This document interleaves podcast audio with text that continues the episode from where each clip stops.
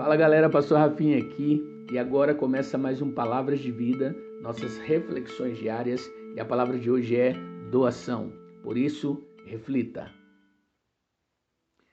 Atos capítulo 20, verso 35. A maior felicidade em dar do que em receber. Vivemos em uma cultura extremamente egoísta, onde se doar ou, ou doar, na sua grande maioria, está fora de cogitação. Na sua totalidade, muitos querem receber mais e mais.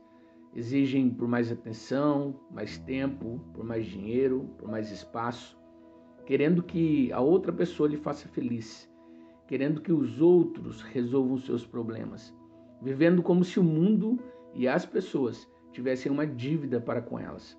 Em Provérbios capítulo 30, verso 15, diz que a sanguessuga ela tem duas filhas, que se chamam Midá e a outra me dá. Visto que não é de hoje que a grande maioria das pessoas vive em um quarto cheio de espelhos refletindo a si mesmas.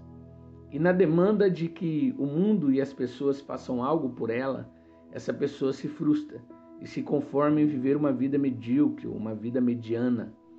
Na nessa ânsia de que todos e tudo supram a necessidade dela, ela vive uma vida na média, Atos capítulo 20, 35, como falamos no início, diz que há maior alegria em doar, há maior alegria em ser um doador.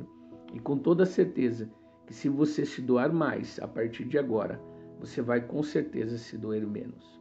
O meu desejo de hoje é que você não seja como uma represa que só recebe, e sim que você seja como uma fonte, como uma nascente que doa, que gera e que flui.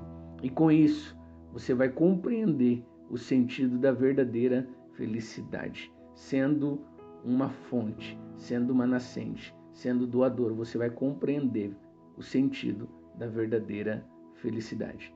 Entenda que em um mundo egocêntrico, nós devemos nos doar mais para nos doer menos. E é chegado o fim de mais um Palavras de Vida e eu quero te convidar a nos seguir nas nossas plataformas digitais, no Instagram, no YouTube, no Spotify, todos eles PR Rafinha. Lá vai ter muita doação, doação de material, doação de conteúdo, de vídeos para abençoar o teu dia, para abençoar a tua vida, tá? Segue a gente lá. E lembre-se sempre, se Deus é por nós, quem será contra nós?